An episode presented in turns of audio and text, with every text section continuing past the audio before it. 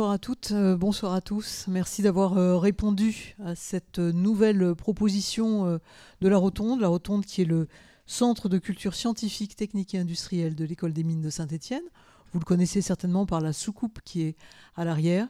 On a également un deuxième lieu qui s'appelle Explora, qui est près du musée de la mine et que nous vous invitons à découvrir si ce n'est pas déjà fait.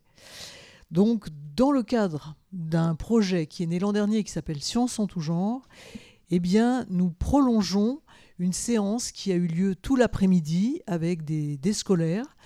Il y avait euh, deux classes de troisième et une classe de, de première qui ont euh, rencontré euh, les intervenantes et intervenants que je vais vous présenter dans un instant, qui ensuite ont travaillé en atelier et ensuite qui sont revenus les voir pour leur poser un certain nombre de questions. Donc, dans le cadre de la deuxième édition du projet Science en tout genre, euh, les intervenants qui ont rencontré les élèves sont à nouveau avec nous. Merci euh, de cet euh, après-midi marathon. Alors, comme vous pouvez le, voir, Hugues Demoulin est un petit peu loin parce que la grève SNCF est arrivée entre-temps et donc il n'a pas pu venir jusqu'à nous. Et merci donc d'avoir accepté de, de, rester pour participer à Science en avant toute. C'est le nouvel épisode de Ricochet, donc les podcasts de la Rotonde. Dès l'école, les stéréotypes de genre cloisonnent les parcours et déterminent en particulier les choix des filles. Mais justement, peut-on vraiment parler de choix? À partir de quel âge ces clichés commencent-ils à s'imposer? Quels en sont les impacts? Comment déconstruire ces modèles d'identification imposés qui semblent encore déterminer trop souvent? Et dès le plus jeune âge ce que seront professionnellement et socialement ces futurs adultes dans les carrières qu'elles et ils exerceront ou pas. Des questions qui vont nourrir les échanges entre et avec Isabelle Vauglin. Isabelle Vauglin, vous êtes astrophysicienne au CRAL, le Centre de recherche astrophysique de Lyon. Vous êtes présidente par ailleurs de Femmes et Sciences et vous organisez depuis huit ans à Lyon la journée Science, un métier de femme qui arrive aux alentours du 8 mars et qui donc euh, va être prochainement proposée à des lycéennes de l'Académie de, Lyon. Euh, et ce sera donc à, l'ENS, hein, je, je crois. Clémence Perronnet, vous êtes sociologue, chercheuse à l'agence phare, une agence spécialisée dans l'évaluation des politiques publiques. Vous êtes rattachée au euh, centre Max Weber et vous êtes spécialiste des questions d'inégalité de genre, notamment, mais pas que, devant la science. Vous êtes également autrice de La bosse des maths, n'existe pas, qui est paru il y a quelques années aux éditions Autrement, et puis tout dernièrement de l'ouvrage que vous voyez juste devant vous, titré Matheuse, les filles Avenir des mathématiques, paru aux éditions du CNRS. Ouvrage sur lequel vous avez travaillé avec Olga Paris-Romaskevitch, qui est chercheuse en mathématiques au CNRS, et Claire Marc, qui est océanographe et médiatrice scientifique. Et puis donc Hugues Demoulin, Hugues Demoulin, docteur en psychologie sociale, ancien directeur régional pour la région Normandie aux droits des femmes et aujourd'hui expert égalité et genre. Hugues Demoulin, vous êtes également auteur de deux ouvrages, Déjouer le genre, pratiques éducatives au collège et au lycée, et puis Égalité, mixité, état des lieux et moyens d'action au collège et au lycée également. Tout est en place. Science en avant toute, le quatrième épisode de Ricochet peut donc commencer. Bienvenue à vous. Ricochet. Les podcasts de la Rotonde. Alors, pour euh, commencer ce nouvel épisode, j'aimerais que vous nous expliquiez pourquoi, euh, pourquoi vous avez décidé de vous intéresser, de vous investir sur ces problématiques euh, de, genre, de stéréotypes, d'égalité ou de non-égalité. Est-ce que ça fait partie d'un processus qui s'est inscrit dans votre parcours universitaire? Est-ce qu'il y a eu des éléments déclencheurs? Et si oui, lesquels? Isabelle Vauglin? En fait... Euh euh, Peut-être que j'avais une âme un peu revendicatrice dès, l'adolescence, mais j'ai réalisé, quand ma fille aînée est arrivée au lycée, euh, que l'égalité femmes-hommes non seulement elle n'avait pas progressé, mais je trouvais qu'elle avait même un petit peu euh, régressé. Alors que quand j'étais moi-même au lycée, pour moi, euh, l'égalité femmes-hommes, c'était nos mères et grand-mères qui s'étaient battues, et donc euh, c'est bon, c'était acquis, il suffisait de laisser le temps passer et ça marcherait. Et, là, donc, 20, 25 ans, 30 ans après, Je dis waouh En fait, non, pas du tout. Et en plus, ça m'a fait réfléchir sur euh, bah, le milieu professionnel dans lequel j'étais. Euh, et là, j'ai réalisé à quel point, effectivement, euh, il n'y avait vraiment pas du tout d'égalité. Parce que j'étais venue dans ce métier par passion, par envie, donc j'avais pas vraiment. Je, ne m'étais pas arrêtée au, contexte, on va dire. Donc, Vous n'aviez pas pris conscience ah, pas du tout. dans un premier temps Pas du tout. Et, là, je, ah mais oui, en fait, on est de moins en moins nombreuses. On est, je suis dans un métier effectivement très masculin. Et voilà. Et puis, puis bon, il y a eu, un, on va dire, un incident de parcours qui a fait que depuis, euh, depuis une dizaine d'années, je me suis investie euh, encore plus, oui, parce que je pense qu'il y en a besoin. Vous pensez que ça aurait changé la donne? Comment On imagine plus de femmes dans ce métier-là. Est-ce qu'il y a des choses, à votre avis, qui auraient pu être modifiées?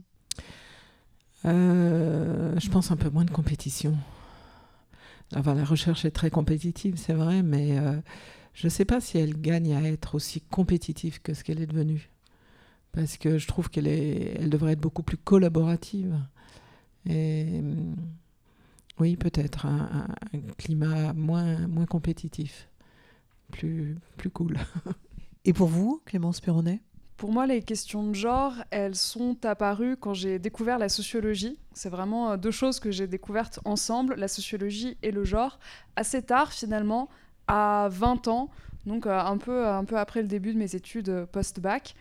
Et ça a été une surprise totale donc de, découvrir la discipline qui était la sociologie, de découvrir le genre comme un, en fait un concept scientifique qui permet d'analyser les rapports entre les hommes et les femmes je, je me souviens pas m'être posé la question en ces termes avant, mais en découvrant le concept de genre et les études de genre en sociologie, ça a été comme si tout d'un coup il y avait eu une révélation et un sens donné à plein de petites choses qui m'étaient arrivées tout au long de mon parcours et qui d'un coup trouvaient un sens. Plein de petites remarques euh, qui m'avaient fait me sentir mal, euh, pas assez intelligente, ou des petits commentaires de la part de mes profs, de la part de mes camarades. Des choses aussi simples que euh, le fait que dans ma famille, il y avait des gens qui n'avaient pas l'air très contents que je fasse du snowboard. J'avais jamais compris pourquoi ça pouvait être un problème. Et d'un coup, ce concept, cette idée que dans le monde social, il y a euh, une hiérarchie entre les hommes et les femmes euh, qui, est partout, qui euh, structure nos façons de penser, nos façons d'être et, nos interactions, ça m'a permis de comprendre tellement des choses qui m'étaient arrivées. J'ai été bluffée, j'ai trouvé ça fascinant. Et j'ai vraiment continué dans cette direction et euh, ça m'a convaincu qu'il y avait là euh, des choses à, diffuser et puis à creuser. Et, euh, et, ce pouvoir explicatif, ce pouvoir de, rendre compréhensible plein de petites aventures qui nous laissent un arrière-goût désagréable et, qu'on garde pourtant avec nous, c'est vraiment ça qui me fait, et je crois encore aujourd'hui, poursuivre dans cette direction. Vous avez cherché des réponses? Est-ce que pour certaines, vous ne les avez pas encore trouvées J'ai plutôt bien, je crois, trouvé les réponses à mon parcours personnel. Et notamment, euh, je, je pense que c'est aussi ce qui m'a amené dans la voie de ce livre. J'ai commencé au lycée à faire une voie scientifique. Je faisais un bac S dans lequel je me sentais extrêmement malheureuse. Alors j'étais une lycéenne euh, extrêmement dramatique, comme souvent le sont les lycéennes de 16 ans. Donc j'étais convaincue que j'avais un esprit littéraire. Euh, et à ce moment-là, je ne savais pas trop. ça, c'est dramatique. Pardon C'est dramatique, ça. non, non, mais qui m'a amené, par exemple, là, comme j'avais beaucoup de mal avec les, les, problèmes de maths, je déclamais des poèmes avant les, les, contrôles de maths pour conjurer le sort. D'où l'aspect dramatique, voilà, de déclamer de la poésie, comme si l'esprit littéraire pouvait contrer l'esprit scientifique. Et étudier la sociologie, étudier le genre m'a permis de comprendre que j'avais pas du tout de nature littéraire, que j'avais pas du tout d'esprit ceci ou d'esprit cela, et que j'étais pas perdue pour une discipline ou pour une autre, mais que euh, c'était petit à petit, euh, comme pour la majorité des filles, l'expérience de l'école, du lycée, les interactions avec mes camarades, avec mes profs, avec mes parents, qui euh, m'avaient fait comprendre que j'étais pas faite pour certaines choses et qui, du coup, par défaut, m'avaient fait croire que j'étais naturellement douée pour d'autres. Donc pour, pour ces parcours-là, ça m'a vraiment aidé à reconstruire le sens ça m'empêche pas d'être toujours euh, surprise ou d'être toujours euh, prise en défaut parfois, parce qu'on a beau le savoir, c'est tellement ancré et c'est tellement profond que euh, ça m'arrive de m'attraper moi-même en flagrant délit de sexisme envers une autre femme ou d'être complètement démunie quand ça s'exerce sur moi. Hugues de Moulin, de votre côté, voilà, cette envie de creuser la question des inégalités de, genre, au point d'en faire votre métier, notamment en étant directeur régional aux droits des femmes en Normandie, et puis aujourd'hui, le, choix d'être expert sur les questions d'égalité. Quel était ce cheminement? Eh ben, Bonjour à tout le monde. Donc, moi, je, me suis retrouvé un jour avec euh, une amie qui m'a remis, euh, qui m'a mis entre les mains en fait euh, deux, deux, petits bouquins aux éditions des femmes. Il y en a un qui s'appelle La petite différence et ses grandes conséquences d'Alice Schwarzer. Et puis le deuxième, c'est de, je ne sais plus son prénom, Bellini, et elle avait écrit Du côté des petites filles, voilà, que vous avez peut-être lu. Et... Elles opinent du chef. Je ne sais pas si vous les voyez. Oui, oui, je les vois tout à fait. Donc en tant que jeune homme bah, comme on dit, on tombe de sa chaise, quoi. C'est-à-dire qu'on découvre en fait un certain nombre de choses qu'on n'avait jamais imaginées, qu'on n'avait pas pensé. Parce qu'en fait, euh, on n'a pas conscience de ces privilèges d'être un garçon. Et finalement, on se rend compte qu'il y a tout un tas de choses qui se déroulent euh, bah, autour de nous, dont on prend pas conscience, enfin, dont on n'a pas conscience, et à un moment qu'on découvre. Et comme disait euh, Clémence, je crois qu'à un moment donné, à l'époque, ça s'appelait pas le genre, mais on a une grille de lecture qui d'un seul coup nous fait voir la réalité différemment, et puis bah, la réalité ne reviendra plus jamais comme avant. C'est Alice au pays des merveilles, si on veut, ou, le contraire. Et bon, et puis après, j'ai travaillé en faisant du conseil d'entreprise et été amené notamment à travailler sur l'aménagement du temps de travail et la, réduction du temps de travail, et dans les, pour faire du, conseil en fait en réorganisation d'entreprise. Et dans ce contexte-là, euh, je me suis rendu compte à, à, quel point aussi des choses en apparence aussi anodines et que l'organisation du travail pouvait avoir un impact complètement différencié entre les femmes et les hommes. Donc ça, c'était euh, là, il y avait l'expérience personnelle et puis après, il y a eu l'expérience un peu dans le monde du travail. Et voilà, après, c'est comme un, un peu comme un cliquet, quoi. C'est-à-dire, on, euh, chaque chose en amène une autre et chaque, euh, chaque prise de conscience en amène une autre et, et progressivement, on se rend compte qu'il y a des concepts, il y a des gens qui ont créé des choses qui nous aident à réfléchir. Voilà. Merci à tous les trois pour euh, ces éclairages sur vos, vos parcours. Euh, maintenant, on va regarder un petit peu la société. Est-ce que certains chiffres nous disent de, notre société aujourd'hui, en 2024 Ça commence euh, dès l'école. Les chiffres parlent d'eux-mêmes. Dès la petite enfance, les stéréotypes sont à l'œuvre. À 5 ans, lorsqu'on leur demande de se représenter une personne particulièrement intelligente, les enfants ne font aucune différence entre un homme et une femme. Et puis à 6 ans, à cette même question, les petites filles commencent à se représenter un homme. Elles se croient moins brillantes que les petits garçons et commencent même à refuser de participer à des jeux identifiés comme destinés à des personnes très intelligentes. Dans le secondaire, d'après les résultats de l'enquête PISA 2022, 72% des filles scolarisées âgées de 15 ans déclarent qu'elles ont peur d'avoir de mauvaises notes en mathématiques, 72% des filles, 56% des garçons. En 2021, en France, une fille sur deux, contre un garçon sur quatre, n'étudie plus les maths en première. Elles étaient 17% en 2019.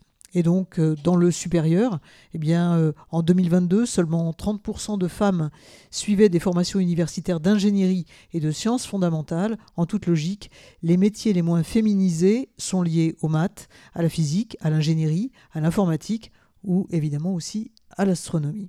Alors, que se passe-t-il dès la petite enfance? Les stéréotypes expliquent-ils déjà la perception que les petites filles ont d'elles-mêmes? Je veux bien rebondir sur, euh, sur ce qu'on vient de dire sur l'intelligence. Parce que pour moi, ça a été un, des nœuds les plus difficiles à démêler, ce lien entre science, intelligence et euh, genre. Avec euh, un petit peu ce paradoxe qu'on a, on sait en sociologie, en sciences de l'éducation, et c'est très bien établi, que les filles, elles réussissent mieux à l'école, au sens où elles ont des meilleures notes, Souvent même, euh, elles obtiennent des meilleurs résultats au diplôme, euh, au brevet, euh, au bac, aux examens. Elles sont bien plus appréciées de leurs profs à l'école. D'ailleurs, elles sont en général considérées comme les meilleures et les bonnes élèves. Et ça suffit pas du tout à ce qu'elles poursuivent ensuite dans les filières et les carrières scientifiques. Et pour moi, j'ai mis longtemps à comprendre l'écart qu'il y avait, parce que quand, en plus, en sociologie ou en psychologie, quand on se demande ce que c'est que l'intelligence et qu'on refuse les explications naturalisantes ou ou d'évidence de l'intelligence comme quelque chose qui serait là et qu'on mesurerait, mais qu'on se demande comment c'est construit et comment c'est sanctionné, on dit souvent bah, l'intelligence, et c'est, je, paraphrase Pierre Bourdieu, l'intelligence, c'est ce que sanctionne l'école. Et là, il y avait un problème qui était, mais alors si l'intelligence, c'est ce que sanctionne l'école, pourquoi les filles qui sont les meilleures élèves, on se rend bien compte qu'en fait, c'est pas vraiment elles les plus intelligentes au bout. Et, euh, une des clés, je, trouve là-dessus, c'est de, de, voir en fait que quand on dit l'intelligence, c'est ce que sanctionne l'école, en fait, c'est un mécanisme très subtil et très complexe de l'école. C'est pas que les notes et c'est pas que les résultats scolaires. Et ça, ça joue beaucoup dans les, dans les rapports aux sciences parce qu'au final, ce qui va se passer dans l'école, c'est des apprentissages, de, l'enseignement, par exemple des mathématiques ou des sciences, puis des, des exercices qu'on fait faire aux filles et aux garçons qui sont plus ou moins bien réussis. Mais ce qui va faire qu'une personne est déterminée comme euh, bon, bonne, brillant, brillante, en fait, c'est pas le résultat de l'exercice. C'est un peu un tour de passe-passe. C'est plutôt le regard qui est porté sur l'élève et ce qu'on suppose qui est la façon dont il a atteint ce résultat-là. Et c'est ça qui va nous amener à quelque chose qu'on connaît bien aujourd'hui, qui est que aux garçons, à l'école, on va reconnaître beaucoup plus de facilité, beaucoup plus d'aisance, de rapidité. Et donc en fait, même quand ils obtiennent des résultats qui objectivement sont moins bons, mettons qu'ils aient 14 à leur devoir de maths, il est tout à fait possible que ça soit tout de même interprété comme du brillant, comme de l'intelligence, parce que ce qui va leur être prêté, c'est la capacité, le fait de pouvoir sans doute aller plus loin. Alors qu'à note euh, équivalente ou même supérieure, un 14, un 16, c'est pas forcément la même interprétation qui va être faite pour les filles. Et ça, ça joue beaucoup dans les filières scientifiques et ça permet d'expliquer un peu ce paradoxe qui est mais elles réussissent bien mieux. Comment ça se fait qu'on les retrouve pas derrière? Bah, C'est parce qu'il y a déjà, dans la façon dont euh, à l'école on va euh, attribuer les étiquettes intelligent, brillant, rapide, ou au contraire pour les filles plutôt euh, travailleuses, besogneuses, fait beaucoup d'efforts. En fait, il y a déjà euh, ce regard, cette matrice de genre qui, qui à résultat, à compétence égale, différencie vraiment l'issue. Ce que vous disiez tout à l'heure, Isabelle Vauglin, c'est aussi que lorsqu'on fait des tests avec un certain nombre d'exercices et qu'on met un contexte un petit peu différent, euh, les résultats ne sont pas les mêmes. Je vous laisserai expliquer, bien sûr, mais ça veut dire à quel point aussi euh, ces images préconçues sont intériorisées par les élèves eux-mêmes. Effectivement, c'est euh, l'impact de, ces, préjugés, ces stéréotypes sur, sur chacune, chacun d'entre nous qui ont des conséquences qui sont vraiment très très préoccupantes, voire inquiétantes. C'est ce que Isabelle Régnier appelle la menace des stéréotypes et qui a été mise en évidence euh, à la fois au niveau du primaire, du secondaire, du supérieur. Ça agit vraiment à tous les niveaux.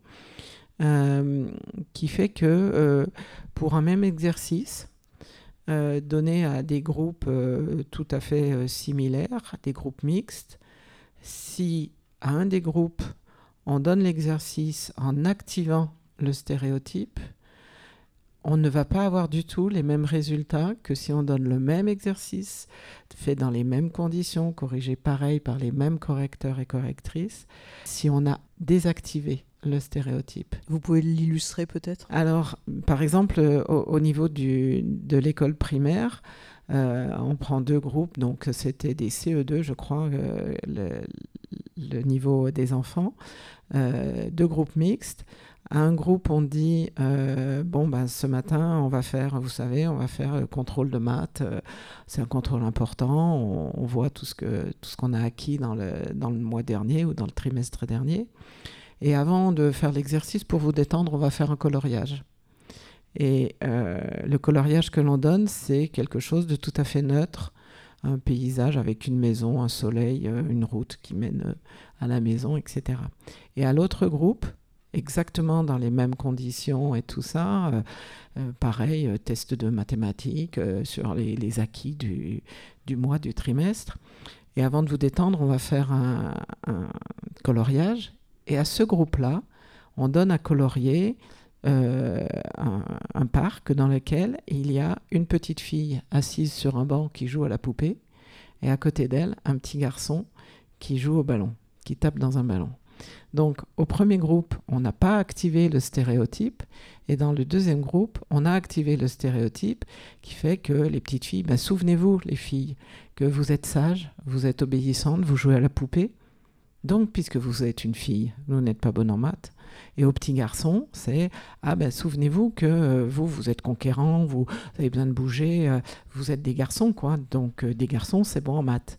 Eh bien, les résultats sont vraiment extrêmement préoccupants parce que dans le groupe dans lequel on n'a pas activé le stéréotype, les filles ont des performances meilleures que les garçons.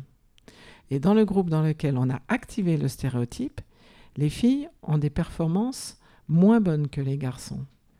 Et il y, a le, fait opposé aussi, c'est que, bon, bien évidemment, les filles performent moins bien quand le stéréotype est activé, mais les garçons performent moins bien quand le stéréotype n'est pas activé. Donc c'est vraiment, très fort.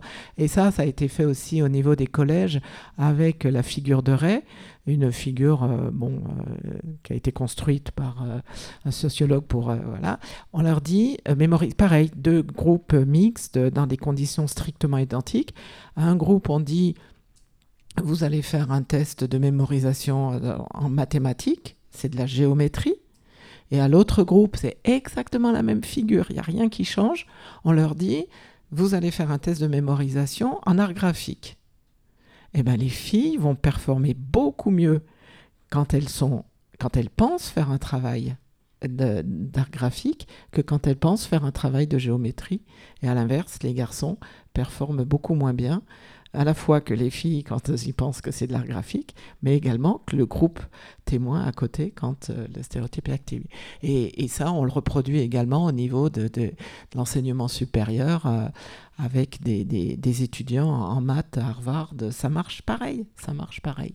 Et donc ça veut dire que chez nous aussi, adultes, toutes ces choses-là sont à l'œuvre Exactement. Et il faut donc du coup faire très très attention dans les résultats d'études pour savoir dans quelles conditions a été faite l'étude. Parce que si l'étude a été faite dans des conditions dans lesquelles les, les, filles, petites ou grandes, euh, sont dans, dans l'idée qu'on va tester leur capacité en maths, le stéréotype est activé. Donc, du coup, elles vont avoir des performances qui sont moins bonnes que si, pour ce même test, pour les mêmes conditions et tout, elle, euh, elle ne pense pas être, euh, être testée. Hugues de Moulin, vous avez euh, quelque chose peut-être à, ajouter? Ben, Une petite contribution, puisqu'on on, raconte des, des, expériences comme ça tout à fait intéressantes. une petite expérience où effectivement on demandait à des mères de régler la pente, donc c'est pour des enfants qui ne savaient pas encore marcher, hein, donc jeunes, on demandait de régler la pente d'un, dans, dans, un jeu d'enfant, elles pouvaient régler la, l'amplitude de la pente euh, pour leur enfant, euh, on leur demandait de le régler en fonction de ce qu'elles pensaient que leur enfant serait capable de faire. L'enfant devait donc descendre la pente en rampant. Quoi. Et donc, ce qu'on voyait, c'est que les mères réglaient la pente pour les petites filles de façon beaucoup plus douce que pour les garçons. Quand c'était garçon, elles réglaient la pente plus fort. Donc, euh, comme si on s'attendait effectivement hein, à ce qu'ils produisent une performance plus élevée. Et donc, je, rebondis là-dessus pour dire c'est effectivement un système de renforcement. C'est-à-dire qu'en fait, c'est pas juste à un moment donné où il se passe quelque chose au moment d'une décision d'orientation, quoi. C'est sans arrêt tout un ensemble de petites situations qui, mises bout à bout, vont nous renforcer dans nos rôles de, de filles ou de garçons, ce qui est attendu chez nous. Hein, et c'est pour ça que c'est pas le, système des stéréotypes. Je pense que c'est vraiment pas un dispositif qui est, qui est neutre. C'est pas comme quelque chose qui est une espèce de donnée euh, inerte et qui est là et qu'on vit avec. C'est bien, c'est bien la traduction d'une idéologie de domination. Hein, c'est-à-dire que c'est exactement comme le racisme. Hein, toutes les, situations qu'Isabelle vous citiez, elles avaient d'abord été faites euh, euh, effectivement dans le menace de stéréotype avec les, Noirs et les Blancs aux États-Unis. Et donc ça, reflète bien des systèmes de, domination qui vont s'ancrer dans le quotidien et c'est leur ancrage dans le quotidien qui vont finir par nous faire penser que c'est naturel. Mais en réalité, c'est bien une idéologie, un système de pensée.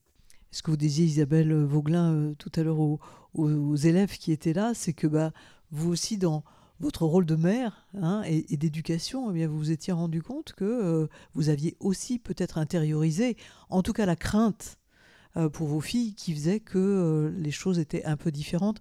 Ça rejoint un petit peu la pente du toboggan. Oui, alors ça, c'est. J'en suis pas forcément fière. Donc merci de mettre le doigt dessus. non, non, mais ça veut dire qu'on est, voilà, on n'est pas au-dessus de. On en est pétri. On en est pétri. Et c'est vrai que euh, plusieurs fois, j'ai réalisé en prenant un peu de recul, en me disant Waouh, j'aurais jamais demandé ça à mon fils. Euh, quand il s'agissait de, ma fille ou inversement. Euh, euh, voilà, j'ai pas agi pareil avec mes, filles et avec mes garçons. Ça, c'est, je le regrette, je le regrette sincèrement, mais je dois le constater parce que effectivement, on, en est enfin, ça fait partie de nos fibres, quoi. On est habité, effectivement, par ça. Euh, on entend euh, souvent parler, euh, non pas de dénigrer les femmes par rapport à leur intelligence supposée, mais d'une complémentarité. Les hommes qui auraient une intelligence plus abstraite, qui justement leur faciliterait peut-être l'approche de certaines sciences, et les femmes qui seraient dans une intelligence plus concrète. Ça, ça fait aussi partie du stéréotype?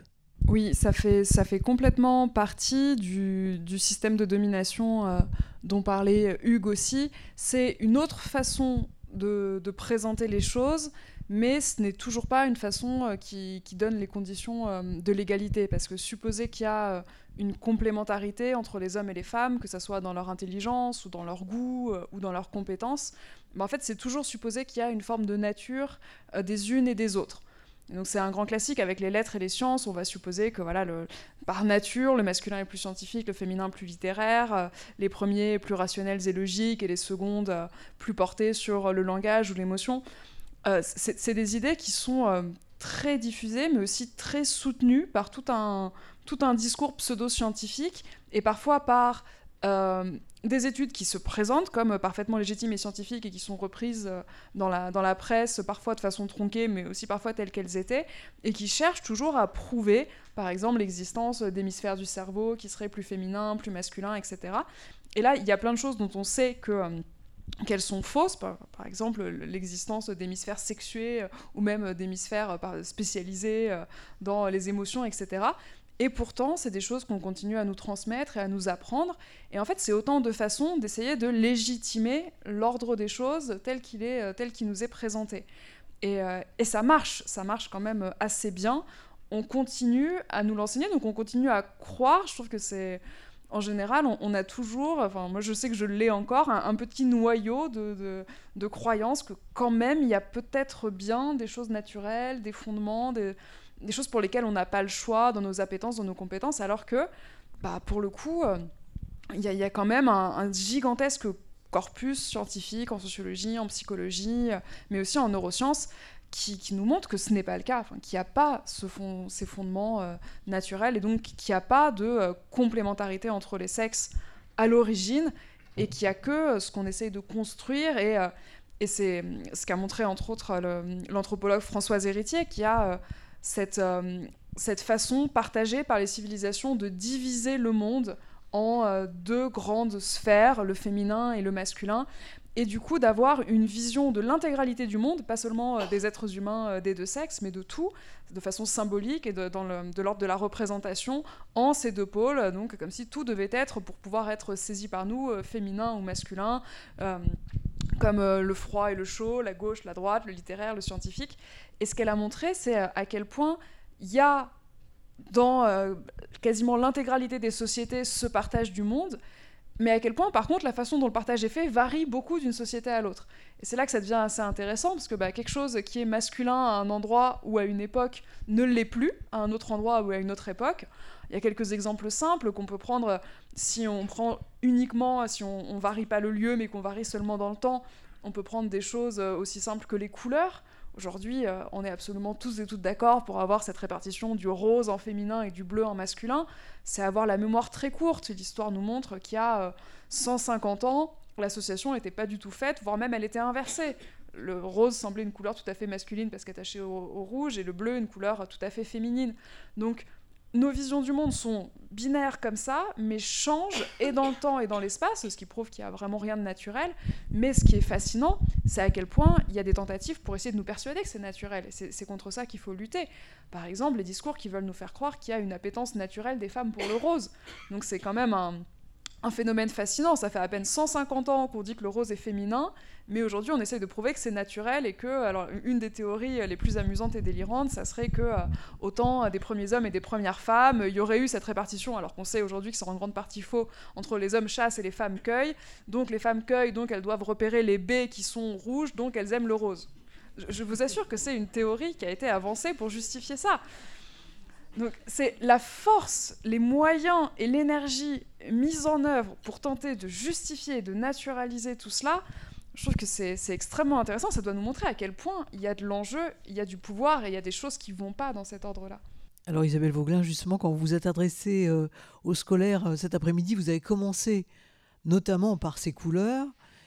évidemment, on a tous euh, l'idée du moment de Noël où les choses sont très tranchées vous avez montré des, jeux qui sont très récents et où on garde cette idée de bleu et de rose, y compris des publicités d'éducation nationale qui elles-mêmes véhiculent ces idées de bleu pour les garçons et de rose pour les filles. Oui, tout à fait. C'est quelque chose. Euh, ben, Femmes et Sciences, euh, chaque année, on, essaye de, de, faire notre petite enquête sur les rayons des jouets dans les grandes surfaces. Et euh, on a rédigé une charte de bonne conduite pour les jouets qu'on a essayé de faire signer aux fabricants de jouets. Alors il y en a certains qui les ont signés, mais bon, on a quand même un impact très limité, il faut le reconnaître, hein. c'est pas mes sciences. Mais on essaye quand même. Et euh, à Noël 2022, ils ont sorti effectivement euh, une, je donnerai pas le nom quand même, une, un, nouveau produit euh, un peu magique ou euh, ça fait un peu euh, ça garde la forme pendant un moment, enfin bon, etc. Et de décembre 2022, le fabricant a quand même réussi à faire un packaging pour les filles, dont la couleur dominante est rose évidemment, et la, la fille qui est montrée pour voir à quoi peut servir ce truc. Elle les tire, c'est scintillant, elle va faire des, des, des, paillettes et des, et des trucs décoratifs. Et il a sorti un packaging bleu avec, sur la boîte, c'est un petit garçon qui a les lunettes de chimie et il va en faire des sciences. C'est quand même fou. C'est quand même fou. Et, pour, euh, pour l'éducation nationale, c'est pareil. Enfin, c'est la force de la représentation euh, où on, continue à mettre les, ce qu'on colle aux filles, on va le, le, mettre dans les trucs roses, les trucs créatifs, les trucs tendres, doux. Et puis, euh, et puis pour les garçons, ce sera bleu, ce sera, ce sera des sciences, ce sera conquérir le monde. Il n'y a rien à faire. Sans parler du vêtement pour bébé ah sur lequel il y a écrit. Je vous laisse nous donner la phrase qui est absolument magique. Ah oui, ça c'est un truc qui m'a complètement désespéré quand euh, c'est pas vieux non plus. Mon, mon petit-fils n'a pas n'a pas encore trois ans. quand je me suis remise à regarder les rayons de vêtements pour bébé, euh, la photo d'un body euh, trois mois marqué quand je serai grande, je serai comme maman, mais en plus intelligente. Alors là, j'ai désespéré. Ricochet, les podcasts de la Rotonde. Vous avez commencé à parler de, ça, mais j'aimerais qu'on peut-être s'y attarde un petit peu plus. Donc on en est pétri, on le sait, on peut les débusquer, on peut quelquefois ne même pas en avoir conscience. Mais comment se transmettent-ils? Il y a une question qui vous a été posée cet après-midi, c'est d'où ça vient? Alors là, on remonte très très loin et peut-être qu'il n'y a pas d'éléments sûrs de réponse. Mais en tout cas, plaçons-nous aujourd'hui vous avez, euh, Clémence Perronnet, indiqué trois vecteurs qui sont l'école, la famille et, il faut bien le dire, la culture scientifique. Alors j'aimerais qu'on reparle de ces trois éléments. Euh, l'école, tout d'abord, l'école comme fabrique du sexisme. Alors l'école, j'ai commencé à en parler un petit peu tout à l'heure, mais c'est vrai que c'est un, un, vecteur qui va être extrêmement important parce que dans la plupart des cas, c'est l'endroit où on va découvrir les sciences pour celles et ceux d'entre nous qui n'ont pas des parents scientifiques, c'est toute l'influence de la famille dont on pourra parler après, c'est un peu le seul endroit, l'école, qui va nous permettre de pratiquer pour la première fois les sciences. Et euh, ce que j'avais vu dans mon enquête sur les enfants et les sciences, c'est que dans un premier temps, l'école, c'est aussi ce qui peut permettre de donner le goût des sciences, c'est-à-dire de créer de l'intérêt, euh, de la curiosité, de la vocation, donc dans un premier temps, une relation euh, qui est assez positive. Mais la force que ça a pour donner le goût des sciences, ça l'a aussi pour l'enlever. Donc il y a vraiment un rôle très ambivalent de l'école, c'est-à-dire c'est un peu je, donne d'une main et je reprends de l'autre, parce qu'il y a, avec le, la curiosité et l'intérêt, vont être transmises aussi bah, plein de normes sur bah, ce que sont les filles et ce que sont les garçons qui passent par l'école et ce que sont censés être les sciences. Et à la fin, euh, à la fin de ce grand, euh, ce grand apprentissage des normes, au final, on peut dire que c'est vraiment un jeu où les filles perdent systématiquement. Et je trouve que le cas des jeux évoqués par Isabelle est parlant là-dedans, parce que finalement, euh, si c'est des sciences, les filles sont pas censées aimer ça. Mais si c'est quelque chose que les filles aiment, alors c'est pas des sciences. Donc finalement, c'est vraiment un cercle vicieux. Par exemple, voilà, là, elles peuvent parfaitement aimer jouer à ce jeu, mais leur activité va jamais être reconnue comme scientifique. Ça, c'est important, ça veut dire qu'à activité identique, à pratique identique, à action objectivement euh, observable identique, on peut très bien ne pas y voir la même chose. Et c'est ce qui va se passer, c'est-à-dire qu'on va pas, et l'école va contribuer à cela en ne reconnaissant que très rarement aux filles la pratique scientifique. Et pour euh, accentuer un petit peu ce que je disais tout à l'heure sur les données qu'on a sur, ce que fait l'école, avant même d'entrer dans les, faits de l'orientation, bah, on sait par exemple que dans une classe de sciences, des enseignants et des enseignantes, ils vont moins souvent donner la parole à des garçons. Les interactions... À des filles. Euh, ah, oui, pardon.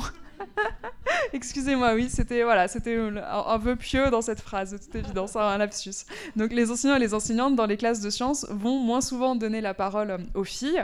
On a, alors c'est pas énorme, en gros, euh, ça va être 54% de prise de parole de garçons, mais additionné en minutes de temps de classe, ça commence à faire beaucoup. Et puis il y a aussi une différence dans les types de euh, sollicitations et les types d'interactions qu'il y a entre les profs et les élèves, avec notamment bah, plutôt euh, de la sollicitation pour créer des nouveaux savoirs côté garçon, par contre plutôt de la répétition ou plutôt des choses pour faire avancer la leçon, mais pas forcément avec de la création de savoir pour les filles. Et un autre résultat, moi, qui m'a beaucoup frappé de ces dernières années, c'est une étude qui a été faite par les économistes Pauline Charousset et Marion Monet sur les bulletins scolaires, où elles ont eu accès, grâce à Parcoursup, à l'intégralité des bulletins scolaires des lycéennes et des lycéens de France. Et là, pareil, elles ont regardé à note égale en mathématiques les commentaires que les enseignants et les enseignantes mettent sur les bulletins. Ça va toujours dans le même sens de il se passe la même chose, c'est pas interprété de la même façon. À note égale en mathématiques, il va y avoir davantage de commentaires positifs sur les capacités cognitives des garçons, leur raisonnement, leurs idées. Là où les filles, elles, vont recevoir des commentaires positifs, mais sur leur attitude, leur travail, leur application. Donc à nouveau, elles vont être privées de l'identification de leur capacité cérébrale, leur intelligence, et elles vont être du coup euh, aussi assignées toujours à cette identité de travailleuse, besogneuse, fait beaucoup d'efforts.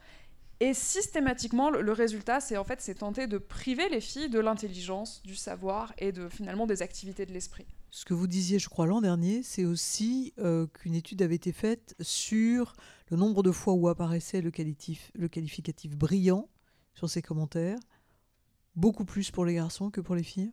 Alors c'est un, ensemble d'adjectifs, mais effectivement, ce qui est associé à la rapidité, à la brillance, au génie, ce sont des traits de caractère qui sont euh, et dans le milieu scolaire et dans la culture scientifique, dont on pourra parler, largement attribués au masculin et très rarement au féminin. Isabelle Vauglin ou euh, Hugues de Moulin, est-ce que sur ce volet-là, euh, vous avez des, choses à, ajouter? Par rapport à l'idée de, de complémentarité, c'est-à-dire comment, comment, comment c'est piégeux, pour utiliser un, terme un peu trivial, c'est-à-dire que en fait, le fait de penser qu'il y a toujours cette complémentarité, alors on va pouvoir l'ancrer dans le biologique, puisque pour la reproduction chez l'espèce humaine, bah oui, il y a une complémentarité, peut-être que ça évoluera, mais pour l'instant, c'est comme ça. Donc on peut facilement dire, vous voyez, et que ça s'étendrait dans tous les domaines de la vie, euh, euh, de la réflexion, alors que non, c'est pas parce que c'est dans le domaine du biologique que ça doit s'étendre à tous les autres domaines. L'idée de la complémentarité, souvent, elle euh, utilise en fait des stéréotypes positifs.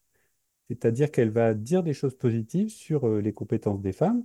Hein. donc elles sont effectivement, comme disait Clémence, brillantes. Euh, moi, j'ai aussi travaillé sur des, bulletins scolaires en classe de seconde et on, on retrouvait exactement la même chose. C'est toujours beaucoup de compliments, beaucoup de choses agréables à entendre, mais finalement qui renvoient, qui, qui, qui un rôle assez restreint. Donc, sous couvert de, de, dire des choses positives, en fait, on, on a un effet négatif. Et je refais à nouveau le lien avec le racisme. C'est comme hein, quand on va faire des compliments sur les capacités athlétiques euh, euh, chez certains, certains groupes selon leur origine. On va dire oui, ils sont très, ils sont très forts en athlétisme. Bah, c'est une manière de dire que finalement, en matière, par contre, euh, d'intelligence, d'analyse, etc., ils ne sont pas très bons. Donc la construction d'un système de réflexion binaire où on oppose toujours les choses, ça conduit à, à dire qu'en apparence, on peut mettre du positif dans les deux colonnes, mais en réalité, on, sépare complètement les rôles. Et il y, a tout un, ensemble de rôles qui reviendraient aux garçons, qui sont forcément les rôles les plus valorisés. Il suffit de voir combien euh, les emplois occupés majoritairement par les hommes sont mieux payés que les emplois occupés majoritairement par les femmes. Et euh, on, légitime comme ça, sous couvert de quelque chose de tout à fait, euh, agréable en apparence, bienveillant, etc. Isabelle Vauglin Juste pour l'impact du, milieu enseignant sur les stéréotypes, c'est aussi euh, un point un petit peu différent, c'est le, le, modèle que représente euh, euh, l'enseignant ou l'enseignante. Et à l'école primaire, c'est très majoritairement des, des, femmes qui sont enseignantes. Et ces femmes, très souvent, n'ont pas un rapport évident avec les sciences. Et du coup, les élèves euh, vont s'identifier à cela et ils le sentent très bien.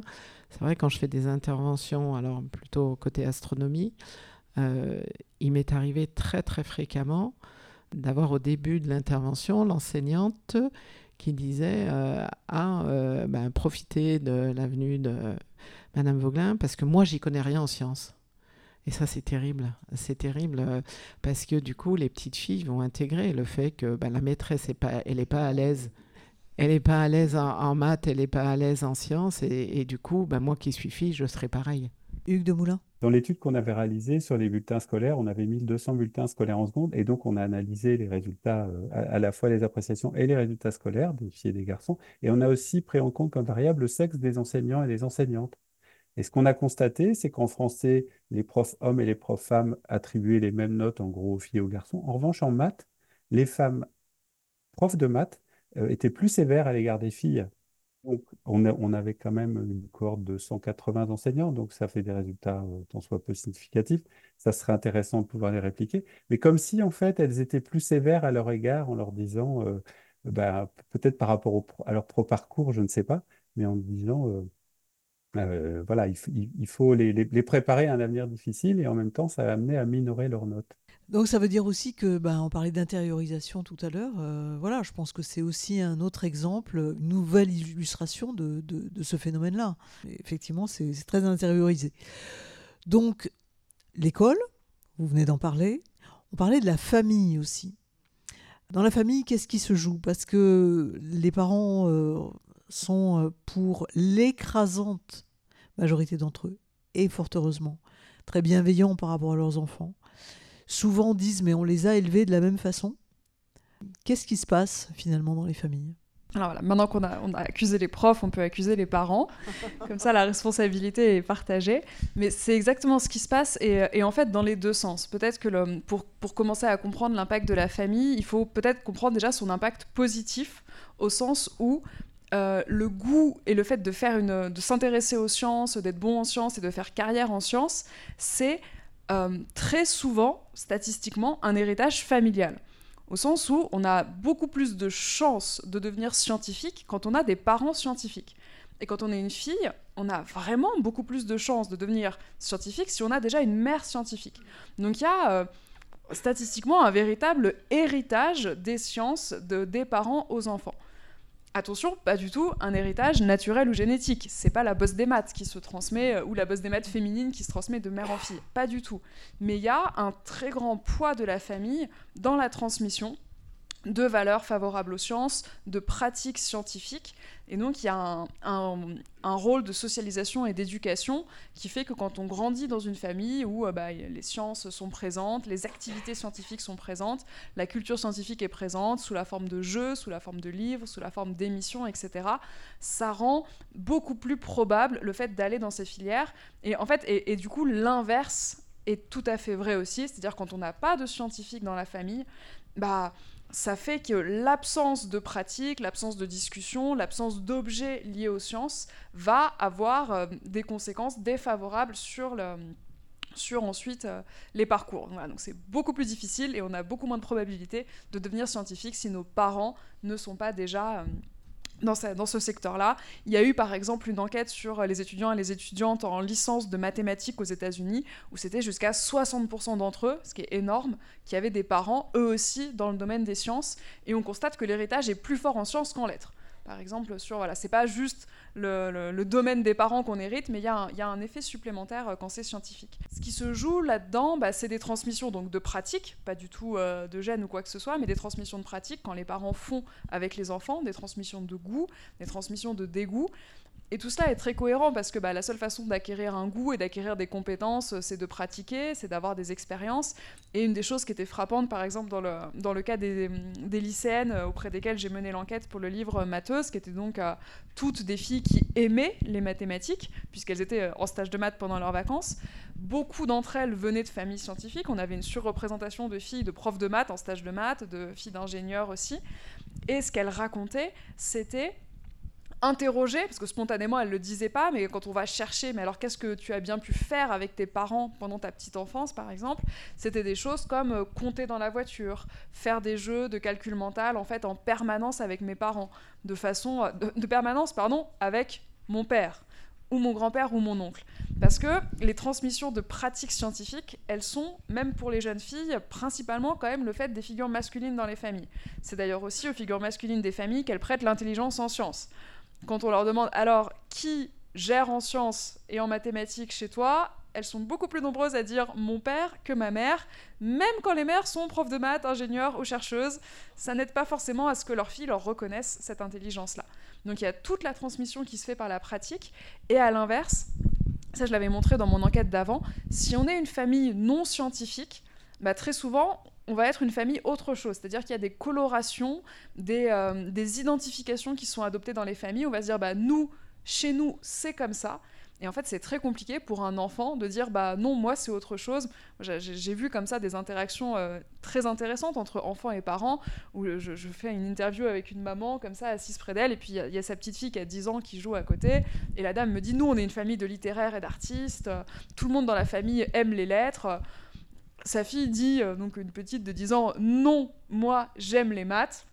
Et la maman lui répond, non mais toi, t'es trop petite. Et puis en plus, euh, bon, vu les notes que t'as, voilà.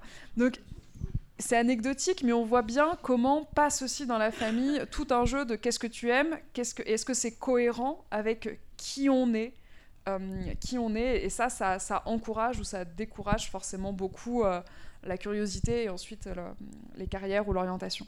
Ce que vous dites à, travers ça, c'est que euh, c'est plus la catégorie socio-professionnelle des parents qui va faire que un goût des sciences, une appétence pour euh, les maths ou d'autres euh, disciplines va se développer et que, à contrario, quand la catégorie socio-professionnelle est différente, alors là, il y a effectivement un obstacle majeur. Mais au sein des familles, il n'y a pas de différence d'encouragement aux mathématiques euh, selon qu'il y ait des garçons ou des filles dans cette même famille, deux catégories euh, a priori à l'aise avec les sciences. Pas consciemment. De ce qu'on voit, euh, le cas un peu fantasmé ou un peu imagé de la famille qui dirait à sa fille non ma fille tu n'es pas faite pour les mathématiques ça, ça existe quasiment pas. Il y a aussi un petit peu ce fantasme qu'un certain type de famille ferait ça auprès de ses filles, le certain type de famille étant très souvent une famille pauvre et musulmane, dont on suppose qu'elle va empêcher sa fille d'aller faire des sciences, etc. Ça, euh, on n'en trouve pas la trace dans le. Ou alors, je ne dis pas que ça n'existe pas. Il y a bien une famille un jour qui a fait ça, mais c'est pas du tout un phénomène majeur et c'est pas du tout ça qui explique les orientations des filles. Voilà, il n'y a pas effectivement, dans l'immense majorité des cas, les parents veulent tous le mieux pour leurs enfants, sincèrement euh, et, activement, et ne disent pas à leur fille euh, ne fais pas ça, etc. C'est beaucoup plus subtil. C'est beaucoup plus justement dans le, euh, encore une fois, tout ce qu'on disait, qu'est-ce qu'on reconnaît, qu'est-ce qu'on dit, quelles étiquettes on place sur une réussite, sur euh, un intérêt. Voilà, si, si un, jeune enfant manifeste une curiosité pour quelque chose, est-ce qu'on va lui dire oui, oui, oui, vas-y, continue, fais ça. Tu vois que là, tu réussis bien et t'es bon, par exemple en mathématiques. Ou est-ce qu'on va lui dire ah, oui, c'est bien, tu t'amuses, mais t'es quand même meilleur pour ça. Donc c'est vraiment euh, des effets très subtils et, la plupart du temps inconscients. Isabelle Vauclin? Oui, deux choses. Déjà, c'est bon, on a progressé parce que il y a eu des tas d'exemples de femmes par le passé à qui on a empêché de développer le goût pour les maths, Sophie Germain, Émilie Duchâtelet, tout ça, Marie Somerville, euh, parce que parce que des femmes euh, qui développaient un goût pour les maths et des compétences et tout ça, elles n'étaient pas mariables. Donc du coup, on ne pouvait plus rien en faire, c'était très dommage. Mais euh, autrement, l'autre chose, ça, ça peut être, enfin, je, me demande, je ne sais pas, hein, c'est une interrogation, euh, par rapport au, au, jeu qu'on va euh, offrir aux, enfants. Parce que euh, aux enfants, on va, on va offrir, aux garçons, on va offrir des jeux de construction, des jeux imaginatifs, alors qu'aux petites filles, on va offrir la poupée, le truc de la parfaite ménagère et tout ça. Et ça, je pense que l'impact de la famille, il est très important là-dedans. ce sera peut-être pas plus tard quand, euh, quand on arrive au niveau euh, de discussion. Bon, ben voilà. Mais plus jeune, je pense que la famille a quand même euh, un, impact sur la catégorisation des centres d'intérêt des enfants. Toi, tu vas t'intéresser plus à ci ou plus à ça. Voilà. Je sais que par exemple, j'ai un regret éternel, même à l'âge que j'ai maintenant, parce que à 8-10 ans, je voulais un circuit de voiture. Et euh, l'argument de ma mère, ça avait été euh, Mais non, ça c'est un jeu pour les garçons. voilà. Bien longtemps après, j'en parle encore. Je crois qu'on vous l'offrira. Alors, les enseignants, voilà, ont été pointés du doigt, les parents ont été pointés du doigt, et moment douloureux pour nous, euh, c'est la culture scientifique qui va être pointée du doigt. Donc à la rotonde, c'est le cœur de notre activité. Et la culture scientifique, finalement, qui se pense euh, plutôt inclusive, euh, qui, souhaite rendre accessible au plus grand nombre euh, des connaissances multiples en lien avec des expertises et des sciences, visiblement a encore de gros progrès à faire. C'est en tout cas ce que vous nous dites, Clémence Perronnet. Je pense que vous pourrez aussi, Hugues de Moulin, Isabelle Vauglin, participer à cet échange sur ce thème en particulier. Oui, la, culture scientifique, effectivement, a, son rôle à jouer. Dans, la liste des coupables, il ne faudra pas qu'on oublie euh, les camarades de classe. Des, filles euh, lycéennes notamment parce qu'ils euh, participent bien aussi au problème. Mais du côté de, tout ce qui va être en fait, dans, dans, culture scientifique, moi j'inclus tous les objets, les lieux par lesquels on va pouvoir fréquenter les sciences. Donc ça va être tout ce qui va être texte, tout ce qu'on peut lire euh, en ligne ou dans des journaux, tout ce qu'on peut regarder, tout ce qu'on peut entendre, des émissions de télévision, de radio, puis aussi tout ce qu'on peut visiter, euh, des, comme, euh, des, lieux, des musées scientifiques. C'était vraiment une investigation que j'avais menée dans, la première enquête, La bosse des maths n'existe pas, avec, c'est vrai, moi, mon, hypothèse de départ était que les filles fréquentaient moins la culture scientifique et que c'était aussi pour ça qu'elles allaient moins ensuite vers les sciences.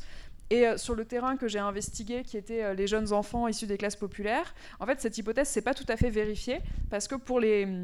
En tout cas, pour le groupe avec lequel j'ai travaillé, qui était des enfants euh, de CM1, en fait, les filles, en CM1 du moins, avaient tout autant d'intérêt et de curiosité et avaient en fait plus de pratiques de culture scientifique que les garçons. Finalement, c'était assez cohérent avec le fait qu'elles étaient plus proches de l'école, plus scolaires et que, comme je le disais tout à l'heure, bah, science et école, surtout dans les classes populaires, c'est extrêmement lié puisque la science vient pas des parents finalement ou très rarement. Et donc ces petites filles, elles étaient intéressées par les sciences, excellentes élèves, et c'était elles qui se déclaraient euh, fans de ces pas sorciers, euh, j'ai envie de devenir chimiste, euh, j'ai fait des recherches sur Internet pour voir à quoi ressemblait Einstein. Voilà, c'était toutes des filles qui manifestaient cette passion. Et le résultat, parce que j'ai suivi ces enfants euh, ensuite et jusqu'à la cinquième, où là, par contre, je retrouvais euh, les résultats plus classiques qui étaient bah, perte d'intérêt, beaucoup moins de pratiques culturelles, scientifiques de tout le monde, mais des filles en particulier, décrochage du goût des filles pour les sciences. Donc concrètement, euh, la petite euh, qui voulait devenir chimiste en CM1 avait changé d'avis et voulait devenir euh, infirmière ou avocate une fois qu'elle était en cinquième. Et une des raisons à cela, c'était que finalement, à force de fréquenter la culture scientifique, tout ce qu'elles y avaient trouvé leur indiquait qu'elles n'étaient pas les bienvenues et que les sciences, c'était pas pour elles. Et c'était notamment beaucoup d'images de scientifiques toujours les mêmes, des scientifiques qui étaient des hommes, mais aussi des scientifiques qui étaient des personnes âgées, des personnes blanches, des personnes seules, des personnes toujours aussi un peu extraordinaires, euh, toujours prises entre le pôle du génie et de la folie. Dans les deux cas, il y a une chance sur deux pour que le monde soit détruit. Et tout ça, c'est très porté par les magazines. Alors, ma victime préférée était Science et Vie Junior, avec des, choses catastrophiques. Quand on regarde les couvertures de Science et Vie Junior, c'est quasiment uniquement des hommes. Quand les femmes sont représentées, c'est de façon très stéréotypée. À force de, mon harcèlement, ils ont amélioré. Il y a eu quelques couvertures avec des femmes ces dernières années, donc ça, marche quand même finalement. Mais, euh, mais c'est, Science et Vie Junior n'étaient pas les seuls en fait. C'est vraiment tout le corpus de culture scientifique dans lequel on a absence de femmes, femmes stéréotypées, présentées comme des objets, des plantes vertes, des animaux, etc. Des, choses vraiment. Euh, enfin, des stéréotypes extrêmement forts et très peu de femmes scientifiques dans tout ça. Et en voyant cela, c'est quasiment impossible pour une petite fille de s'identifier de se dire oui, ça semble être un milieu dans lequel je peux aller, dans lequel je vais être la bienvenue. Et donc au final, on finit par s'en désintéresser ou pour en fait, ça devient incompatible. Il y a une incompatibilité qui devient évidente entre ce qui est censé être un scientifique et ce qui est censé être une femme tout ça, c'est des normes, hein, c'est des normes qu'elles acquièrent, et au moment de l'adolescence, bah, ce qui est censé être une femme, ça devient de plus en plus clair, avec notamment des normes de féminité, des normes de bah, il faut s'intéresser aux autres, il faut prendre soin des autres, et tout cela va devenir incompatible avec ce qui est censé être un scientifique. Pour pouvoir continuer à s'y intéresser, pour pouvoir continuer à y aller, il faut beaucoup de ressources. C'est là que les mères souvent interviennent si elles sont scientifiques, mais la plupart des filles n'ont pas les moyens de maintenir une envie de faire des sciences euh, et, de rester conforme à ce qu'on attend d'elles dans le reste de leur activité. Vous avez également mené une enquête sur euh, la culture scientifique sur YouTube. Et là, vous le dites, c'est fait par des hommes, pour des hommes. Ça alimente l'entre-soi masculin et aussi la mise en place progressivement de réseaux. Les femmes n'investissent pas YouTube, donc euh, eh bien, elles ne sont pas dans l'entre-soi, faut-il y être d'ailleurs, et elles n'alimentent pas de réseau non plus. C'est ça, ça crée un, entre-soi masculin où les filles sont pas les bienvenues. Et alors, faut-il y être? Euh, on pourrait dire que non, mais la, vérité est que euh, en faire partie, avoir de la culture scientifique, être dans ces réseaux, c'est bien utile pour réussir dans ses études et ensuite pour réussir dans sa carrière. Un exemple frappant, c'est le cas de, des cours d'informatique. Vous, vous le savez, de ces dernières années, les cours d'informatique, en particulier au lycée, ils ont été complètement désertés par les filles. Un des, un, des problèmes que rencontrent les filles, les rares filles en cours d'informatique, c'est à quel point il y a une porosité entre le milieu scolaire et toute la culture alors qu'on peut résumer de façon caricaturale par la culture geek, mais la culture donc extrascolaire autour de l'informatique, qui va être sous forme de vidéos YouTube, de jeux vidéo, de magazines, de réseaux. Et en fait, les filles ne font pas partie de tous ces loisirs-là, et ça va les desservir en milieu scolaire. C'est-à-dire que on pourrait penser, dans un monde idéal, il ne faudrait pas que euh, bah, tous ces loisirs-là impactent les résultats, mais là, c'est le cas, parce que leur absence de loisirs euh, informatiques et numériques va être perçue par les enseignants comme une absence d'intérêt. Ah, elle n'est pas si motivée que ça. Euh, voilà, euh, elle n'est pas inclue, elle n'est pas dans le groupe. En fait, euh, donc ça, dessert, donc on voit que finalement il y a un intérêt et y a, ce sont aussi des ressources que les filles ne peuvent pas avoir. Je n'ai pas lu vos travaux Clémence, mais je, vais le faire. je, découvre tout, enfin, je, découvre pas le sujet, mais là je découvre vraiment tous ces, travaux qui, donnent du corps. Et moi, ce que je, je voulais juste rebondir sur l'idée de aussi de valorisation implicite. Alors, vous, avez évoqué toutes ces choses. Moi, je juste une petite anecdote sur euh, des. dans, dans, une classe où j'étais allé comme ça, c'était des, des, classes post-BTS en sciences qu'on appelle des ATS. Et en fait, sur les, tout, tout l'affichage, euh, c'était euh, bah, les grands scientifiques, quoi. Et les grands scientifiques, il n'y avait pas une femme, en fait, dedans, à part Marie Curie, évidemment. Donc, euh, c'est presque la figure alibi. Donc, c'est pareil quand on se sent effectivement pas à sa place. Et l'autre point, c'est la valorisation implicite aussi, tout un tas de choses qui sont faites dans la culture scientifique. Il faudrait être disponible, il faudrait travailler longtemps, il faudrait, euh, euh, il faudrait être compétitif, etc., etc. Donc, en fait, on présente un univers qui correspond parfaitement à l'univers euh, de ce qui serait euh, considéré comme naturel chez les garçons et pas du tout d'autre chose. Par exemple, j'ai vu des étudiantes, on leur demandait d'expliquer pourquoi enfin, l'intérêt de faire sociologie. Alors elles disent, bah, euh, en fait, elles ne voient pas, par exemple, la sociologie comme une science. Pour elles, elles voient la sociologie comme une discipline quasiment dérivée de, la littéraire et pas du tout scientifique, alors que c'est une discipline scientifique. Mais il y a aussi une image d'une certaine science hein, qui, est, qui est toujours mise en avant. Et puis l'autre sujet, enfin, sur lequel je voulais rebondir, c'est quand même le sujet du sexisme. C'est-à-dire qu'on sait que, et moi, quand je travaillais dans les services d'orientation à l'université, on voit bien qu'il y a un certain nombre de jeunes femmes qui abandonnent, et qui abandonnent pour, pour des raisons de sexisme aussi. Et ça, il ne faut pas nier ce phénomène. Hein, elles s'engagent dans, dans, ce, dans ces cursus-là et un certain nombre vont renoncer bah, parce qu'elles vont dire bah, j'étais pas faite pour ça, mais c'est aussi euh, elles ne supportaient pas aussi cette ambiance où justement quand on dit elles sont pas les bienvenues, parfois ça prend des formes aussi qui peuvent être assez euh, euh, assez directes et assez assez, assez violentes, hein, très clairement. Isabelle Vauclin. Oui, sur les, la forme du sexisme est très intéressante, mais juste un, petit retour sur la, les médias, l'impact des médias. Il y a effectivement de, gros progrès à faire euh, par rapport aux, médias, euh, journaux télévisés et choses comme ça. Si on regarde, par exemple, euh, pendant le Covid, on sait qu'en médecine, il y a 60% de femmes et quand on a eu besoin d'experts pour nous expliquer ce qui se passait et tout, c'était 85% d'hommes qui ont été interrogés. Donc euh, les médias, de ce point de vue-là, je veux dire, pas seulement, il faut pas seulement penser aux lieux de culture et ce genre de choses. Il y a aussi euh, le fait que euh, quand on cherche un expert, on prend pas une experte. Euh, et ça, c'est très très dommage parce que euh, ça empêche de, donner de la visibilité, de donner de l'importance à, à, des femmes qui ont des compétences, entre autres euh, concernant le Covid. Enfin, on a quand même en France la femme prix Nobel pour son travail sur les virus. Virus du sida, d'accord, mais bon, il y a énormément de femmes à Pasteur. Eh bien non, que ce soit la télévision, les journaux ou, la radio, euh, quand ils, voulaient des experts, ils prenaient des hommes. Donc il y, a ça aussi. Peut-être qu'on y reviendra aussi pour. C'est pas tout à fait les médias, mais euh, c'est l'espace public. La féminisation de l'espace public est, très très très très en retard puisque euh, typiquement dans, l'espace public en France, il y a 6% de, de rues euh, qui portent en France, ou place, ou impasse, ou boulevard, ou je sais pas quoi, qui portent des noms de femmes. Euh, et dans ces 6%, il y en a 12% de scientifiques. Donc une invisibilisation euh, majeure des femmes aussi. c'est pas tout à fait les médias, mais ça ressemble un petit peu quand même à, à ça. Et, et bon, on, essaye, on a un projet un peu grandiose actuellement euh, qui s'appelle Hypatie et qui euh, veut essayer de faire inscrire euh, des noms de femmes scientifiques sur la Tour Eiffel, puisqu'au premier étage, je ne sais pas si vous le savez, il y a 72 noms. Ce ne sont que des hommes. Donc on voudrait faire écrire des noms de femmes au deuxième étage. Hugues de Moulin. Oui, je voulais juste compléter par rapport à ce que disait Isabelle sur la présence dans les médias. Euh, c'est là dans la présence aussi dans les commissions.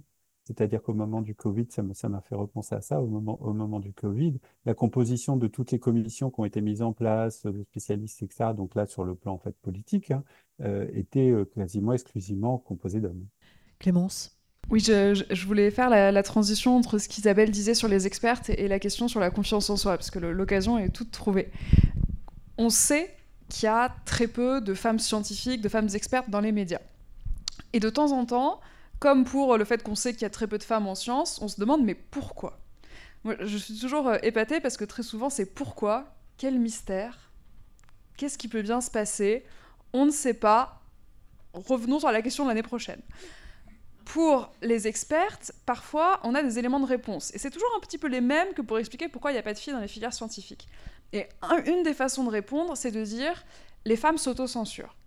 Elles s'autocensurent au moment de faire leur choix de carrière, de leur choix d'études, elles s'autocensurent aussi pour aller dans les médias. C'est là qu'on voit que c'est intéressant, la justification est la même. Dans les médias, par exemple, je suis sûre que vous avez entendu, on va dire, le problème, c'est que quand on cherche une femme experte, on lui demande et elle dit qu'elle refuse d'intervenir si le sujet n'est pas véritablement le sujet sur lequel elle est compétente. Donc bon, réaction numéro 1, ça veut dire qu'on vient de révéler qu'on interroge plein de gens dans les médias sur des sujets sur lesquels ils ne sont pas compétents. Ça devrait nous inquiéter. Mais voilà, et réaction numéro 2, c'est encore un petit peu de la faute des femmes. De la même façon. voilà. Et ça, à chaque fois, c'est ça. C'est au final, les explications qui sont données à l'absence des femmes dans les médias, l'absence des femmes dans l'histoire, l'absence des femmes dans les filières et les carrières scientifiques, ça revient systématiquement sur elles. Elles manquent de confiance, elles manquent de goût, elles manquent d'ambition. Il leur manque toujours, toujours quelque chose. Et ce, qui me frappe maintenant, et ce sur quoi j'insiste de façon euh, qui commence à devenir un petit peu obsessionnelle, c'est de dire qu'il n'y a quand même pas tant de mystère à cette absence, il n'y a quand même pas tant de mystère à cette sous-représentation des femmes. Et dans, les, dans le cas des médias, comme dans le cas des filières et des carrières scientifiques, on a quand même une explication qui nous saute aux yeux et qu'on refuse de voir. C'est celle que Hugues a évoquée, euh, c'est le sexisme, mais même plus largement, c'est l'ampleur des violences sexistes et des violences sexuelles auxquelles font face ces femmes. Je vais parler des lycéennes euh, dans un instant, mais... Euh, en fait, je, l'ai éprouvé, ne serait-ce que la semaine dernière, où euh, j'ai été, en tant que femme experte, dans un média, parler de mon sujet de compétences précis. Jusque-là, tout allait bien. J'ai été invitée le lundi dans une émission en tant que chercheuse sur France Inter. Zoom Zoom Zen. Le mardi, dans la même émission, j'ai été mentionnée à nouveau à l'occasion d'un segment sur les robots sexuels pour dire que l'invité d'hier, donc je n'étais pas nommée, mais l'invité d'hier avait tapé dans l'œil de l'animateur. Et ensuite, il y a eu un segment où une voix robotique de femme qui disait Bonjour, je suis l'invité d'hier, faisait des avances à l'animateur. Pourquoi les expertes ne vont pas plus souvent à la radio? Je sais pas. Peut-être parce qu'il se passe ce genre de choses. Et en vivant ça, j'ai vécu exactement ce que vivent les lycéennes qui, font, euh, qui veulent euh, s'orienter vers les mathématiques et qui se posent exactement les mêmes questions. Dans un premier temps, je me suis dit, c'est une blague, c'est une émission humoristique, Zoom Zoom Zen, effectivement, on rigole bien, c'est pas très grave. Dans un deuxième temps, je me suis dit, j'aurais pas dû y aller maquillée. Et là, je me suis dit, mais c'est pas possible. Donc, c'était aussi pour rebondir sur ce qu'on disait au début. Euh, est-ce que c'est encore en nous? Oui, c'est tellement en nous que même quand ça fait dix ans qu'on travaille sur le sujet, la première réaction est toujours celle de se dire qu'on est en faute. Et pour faire le lien avec euh, ce qu'a montré l'enquête sociologique auprès des lycéennes, c'est ça qu'on a vu. Euh, on a mené l'enquête par entretien avec elle, ma collègue Alice Pavie et moi. On s'est retrouvés face à 45 adolescentes qui nous ont dit qu'elles n'avaient pas confiance en elles. Alors on les voyait au fur et à mesure. C'était, euh, t'as, vu, as vu deux filles aujourd'hui, t'as vu trois filles aujourd'hui. Elle m'a dit qu'elle n'avait pas confiance. Ah, mais elle m'a dit qu'elle n'avait pas confiance. Ah, 45 Elle m'a dit qu'elle n'avait pas confiance en elle. Et derrière, on a, été chercher, c'est toujours plus facile de le voir chez les autres que de le voir chez soi-même, les raisons de ce manque de confiance. Pourquoi est-ce qu'on avait ces, ces, jeunes avec entre 18 et 20 de moyenne en maths qui nous disaient qu'elles étaient nulles, qu'elles n'étaient pas assez bonnes, qu'elles n'avaient pas confiance en leurs capacités Et au fil des entretiens, ce qu'on a fini par trouver, c'est l'ampleur des violences sexistes auxquelles elles font face. Mais à chaque fois, comme moi avec euh, mon émission de radio, elles ont commencé par dire non mais ça, va, c'est pas si grave. Je suis pas, euh, je, vis pas du sexisme au quotidien. Euh, j'ai jamais été violentée. Pour la plupart d'entre elles, elles nous ont dit ça.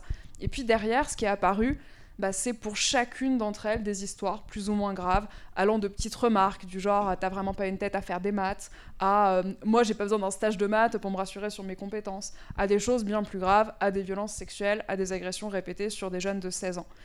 Et quand on met tout ça au regard des chiffres qu'on commence à avoir, on a des enquêtes qui sont sorties l'an dernier, on sait maintenant qu'il y a 20% des jeunes au lycée au moins qui euh, rencontrent des violences sexistes. On sait qu'il y a une chercheuse sur deux c'est un chiffre qui est complètement hallucinant, qui rencontre du harcèlement sexuel dans le cadre de sa profession. On sait qu'il y a une jeune fille sur quatre à Polytechnique ou à Centrale, donc dans les lieux les plus élitistes de la, de la formation scientifique, il y en a une sur quatre qui est agressée sexuellement. Tout ça, ça vient nous rappeler que bah, plus une femme prétend devenir scientifique, euh, être chercheuse, être dans euh, les lieux du savoir et du pouvoir, plus elle s'expose à des violences. Dès qu'on y va, il y a sanction vous allez à la radio, présenter cela dans une émission, il faut savoir que le lendemain, c'est possible euh, d'être traité euh, de la sorte. Il y a peut-être Clémence qu'il ne fallait pas se maquiller. Je vous propose euh, de faire un, un, petit pas de côté, parce que ça aussi, ça participe de quelque chose qui nous formate et nous forme, c'est la langue. Qu'est-ce qui fait d'un homme un homme et d'une femme une femme? Dans le dictionnaire, on peut lire, écrit avec franchise et détermination, homme, deux points, espèce humaine considérée de façon générale, comme dans les droits de l'homme. Seulement ensuite vient homme, deux points, être humain, mâle. Je remonte quelques pages, et voici femme, deux points, être humain de sexe féminin. Mesdames, j'en suis navrée, nous ne participons pas à la définition de la très noble et franchement classe espèce humaine. Il semblerait que pour certains dictionnaires, le masculin l'emporte haut la main sur le féminin. Et oui, humain, deux points, qui possède les caractéristiques spécifiques de l'homme en tant que représentant de son espèce. Je sais, la langue a été forgée comme ça, c'est historique. Quelle importance.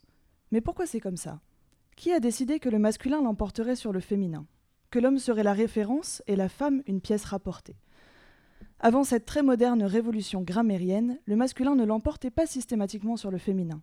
On accordait plutôt les adjectifs avec le genre du nom le plus proche dans la phrase.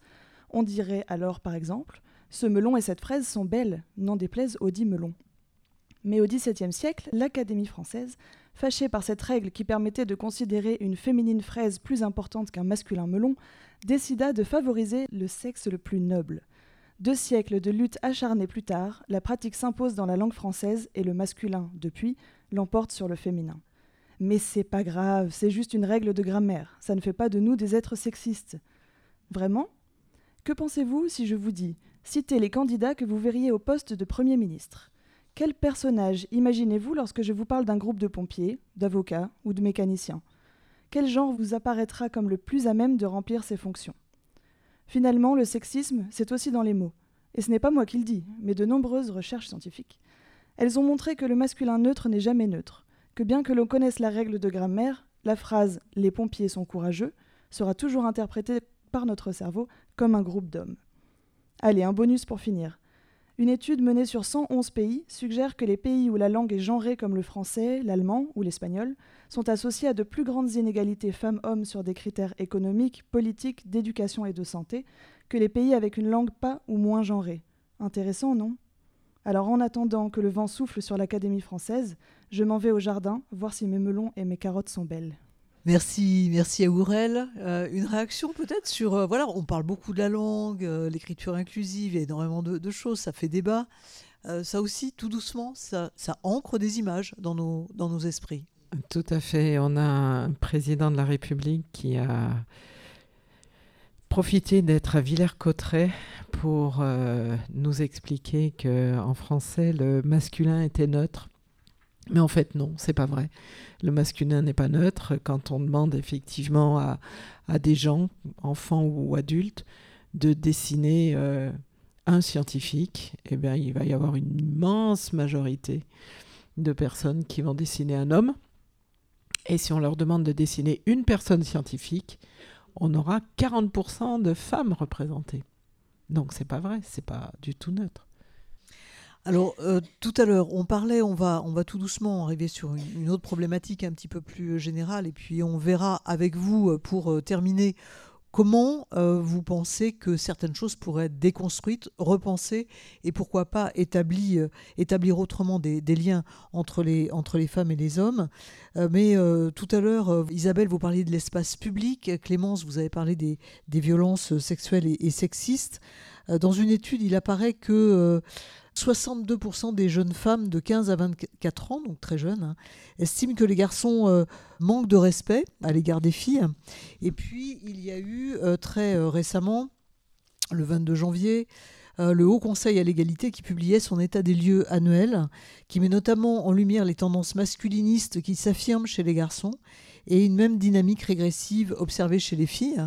Alors le problème, c'est que ça concerne les jeunes, euh, les jeunes qui euh, commencent à penser le monde un petit peu, euh, un petit peu autrement, et ça fait pas, fait pas franchement rêver, sachant que les femmes elles-mêmes, eh bien, s'inscrivent dans ce mouvement. Par exemple, si elles restent minoritaires, l'idée qu'il est normal que les femmes s'arrêtent de travailler pour s'occuper de leurs enfants est approuvée par 34% des, des femmes. Ça progresse de 7 points par rapport à 2022. On me demande souvent si les choses sont en train de s'arranger. Il y a pas mal de volets sur lesquels on peut dire oui. On a une histoire qui nous prouve qu'on a quand même fait des progrès, mais on a aussi énormément d'indicateurs qui doivent nous amener à dire que non. On n'est pas là tout de suite sur euh, une, euh, une, pente de progression qui va vers plus d'égalité, ni globalement, ni en sciences. On est même plutôt euh, là dans, des années où on revient en arrière. On l'a vu avec la réforme du lycée. On a fait un bond en arrière quant à la participation euh, des femmes euh, en sciences et en mathématiques. Donc on est vraiment là dans, un moment problématique et ça me semble très important de le dire parce que pour, pour boucler la boucle sur cette histoire de confiance en soi, le fait qu'on ne soit pas au courant, le fait qu'on ne sache pas, le fait qu'on ne mesure pas l'ampleur du problème, en fait, ça constitue vraiment une violence supplémentaire. Parce que les jeunes filles et les femmes, la situation dans laquelle on se trouve, c'est euh, d'être euh, victime de violence mais d'être persuadé qu'on vit dans un monde, euh, ma foi, égalitaire euh, et qui nous est favorable et dans lequel les choses se passent plutôt bien et dans lequel il y a eu énormément de progrès, dans lequel il y a peut-être plus vraiment de problèmes pour les femmes en sciences. Et au final, bah, ça amène à revenir sur soi-même et à se dire bah, si je vais pas bien et si j'ai pas confiance et si je me sens mal à l'aise alors que euh, on me dit que tout va bien, c'est peut-être moi qui suis un petit peu folle. Et le problème, il est peut-être dans ma tête, et voire même, euh, voilà, je suis peut-être un peu émotive, euh, c'est moi qui stresse, etc. Chose que les adolescentes disent énormément. C'est moi qui me mets la pression toute seule. Le problème, il vient de moi. C'est pas la faute des autres, c'est vraiment moi. Et ça, cette intériorisation, cette culpabilisation, bah, ça vient vraiment du fait que sont niés, que sont minimisés l'ampleur des violences qui existent et puis l'ampleur des chiffres qui viennent d'être appelés et qui, doivent quand même nous inquiéter et qui doivent nous alerter sur le fait que non, la situation actuellement, elle est vraiment pas égalitaire. Il y a plein d'indices qui nous le montrent et euh, même si euh, bah, c'est jamais réjouissant de l'admettre, euh, c'est extrêmement important parce que sinon on, va on va dans cette direction de, nier, de minimiser et donc de faire retomber la faute sur les filles et sur les femmes.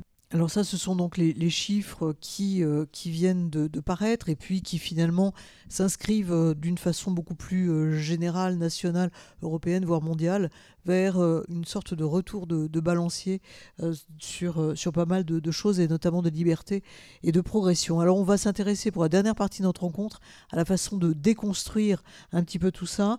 Hugues Demoulin, vous êtes intervenu auprès des garçons, garçons de collège et de lycée cet après-midi, et vous leur avez parlé d'une notion que je trouve intéressante, qui est celle d'allié. Qu'est-ce que vous leur avez dit? Alors, j'aurais parlé de deux notions. J'aurais parlé de la notion de privilège que j'évoquais un peu au début. C'est-à-dire que déjà, ce qui me semble important, euh, quand on n'est pas victime de discrimination, on ne les voit pas. Quand vous prenez le métro, vous descendez l'escalier, etc. À Paris, c'est toujours compliqué. Mais si vous n'êtes pas concerné par la situation, vous ne voyez pas à quel point, euh, pour, euh, pour quelqu'un qui n'est pas valide, c'est compliqué de circuler dans le métro parisien on ne voit pas. Et là, c'est pareil, quand on est, euh, quand on est dans une situation de privilège, donc notamment quand on est un homme ou un garçon, euh, on ne voit pas tous les privilèges. Donc là, j'ai vu sur un site, il y a quelqu'un qui a fait un recensement, comme ça, une association qui a fait un recensement, et euh, c'est 120 privilèges qui sont recensés. Tout un tas de choses voilà, que Clémence évoquait tout à l'heure. Sur, on n'a pas à se poser des questions sur notre tenue, sur notre compétence. Sur... Et il y, y a plein de choses comme ça. Donc tout ça, c'est plein de petits privilèges. Donc déjà, c'est prendre conscience de ces privilèges. Et puis après, dans cette notion d'allié, c'est effectivement de se dire, euh, euh, si on souhaite effectivement qu'il y ait plus d'égalité, parce qu'on considère que la société dans laquelle on vit est, clairement inégalitaire, et comme c'était dit, ça ne s'arrange pas, c'est effectivement, euh, effectivement de, dire comment moi je peux agir. Donc, être un allié, c'est plusieurs choses. C'est déjà bah, se documenter, prendre conscience des choses, accepter les données statistiques. Il y a eu beaucoup de discussions cet après-midi sur les statistiques, justement, la contestation des statistiques très souvent. Euh, mais c'est aussi, euh, je pense, pour, euh, pour un certain nombre de garçons, bah, déjà accepter d'écouter. ça ne pas faire la place d'eux, mais accepter d'écouter, de prendre en compte ce que disent les filles, comment ça se passe, etc. pour elles, et pas, pas parler à leur place, et pas réfléchir à leur place. Ça, ça c'est un, un, autre point.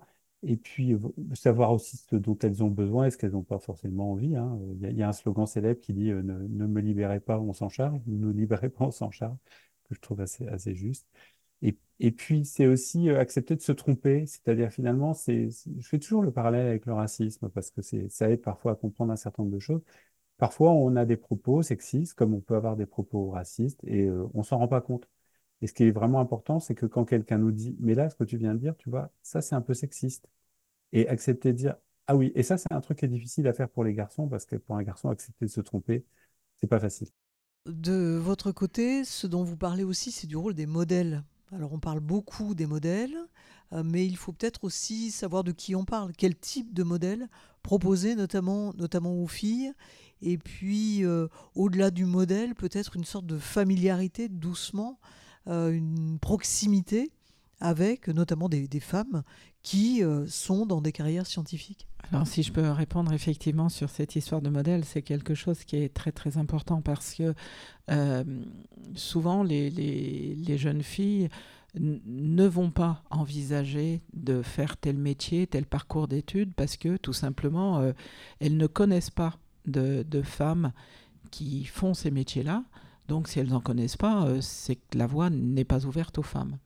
Et c'est vraiment très très important de donner euh, à voir des femmes scientifiques euh, dans l'espace public, mais également effectivement dans les classes, dans les manuels scolaires. Les manuels scolaires, encore ceux de la réforme, la dernière réforme des lycées, il y a certains manuels scolaires de maths, de spécialité maths, qui ont quatre représentations d'hommes pour une représentation de femmes. Donc euh, ça contribue à, mettre dans la tête des jeunes filles, chaque fois qu'elles ouvrent leur livre de maths, que ben, des mathématiciennes, il n'y en a pas, quoi, puisqu'on n'arrive pas à en trouver. Or, c'est pas vrai. C'est pas vrai, c'est tellement pas vrai que ça a été nommé, ça s'appelle l'effet Mathilda, des, des, des, femmes qui ont eu la capacité de surmonter des obstacles énormes au cours de l'histoire pour faire des, sciences, faire des maths, faire de la biologie, faire de, tout ce qu'elles euh, avaient vraiment envie de faire. Et euh, elles ont été invisibilisées par la société, elles ont été euh, dépouillées de leurs travaux, de leurs résultats, pour que ce soit attribué à des noms d'hommes. Euh, c'est ce qu'on appelle donc cet effet Mathilda. Et ça, c'est à tous les niveaux, y compris au niveau du prix Nobel. Euh, Lise Meitner, par exemple, qui a travaillé avec son collègue pour découvrir la fission nucléaire. C'est uniquement son collègue qui a eu le prix Nobel sans elle. On pourrait nommer euh, Dessy Dussois, Jocelyn Bell, Esther Lederberg, Rosaline Franklin plus belle, enfin plus belle, plus triste exemple. Donc, euh, mais bon, c'est vrai que le modèle euh, Marie Curie pour les jeunes filles, euh, c'est un peu vache. Parce que Marie Curie est tellement le génie absolu, tellement la personne à qui on peut donner tous les superlatifs du monde, la première femme à avoir eu un prix Nobel, la seule personne au monde à avoir eu deux prix Nobel de sciences dans des domaines différents, euh, la, première femme et la seule jusqu'à présent à avoir eu un prix Nobel de sciences à elle toute seule sans que ce soit euh, accolé avec des hommes, enfin tout ça, c'est inatteignable.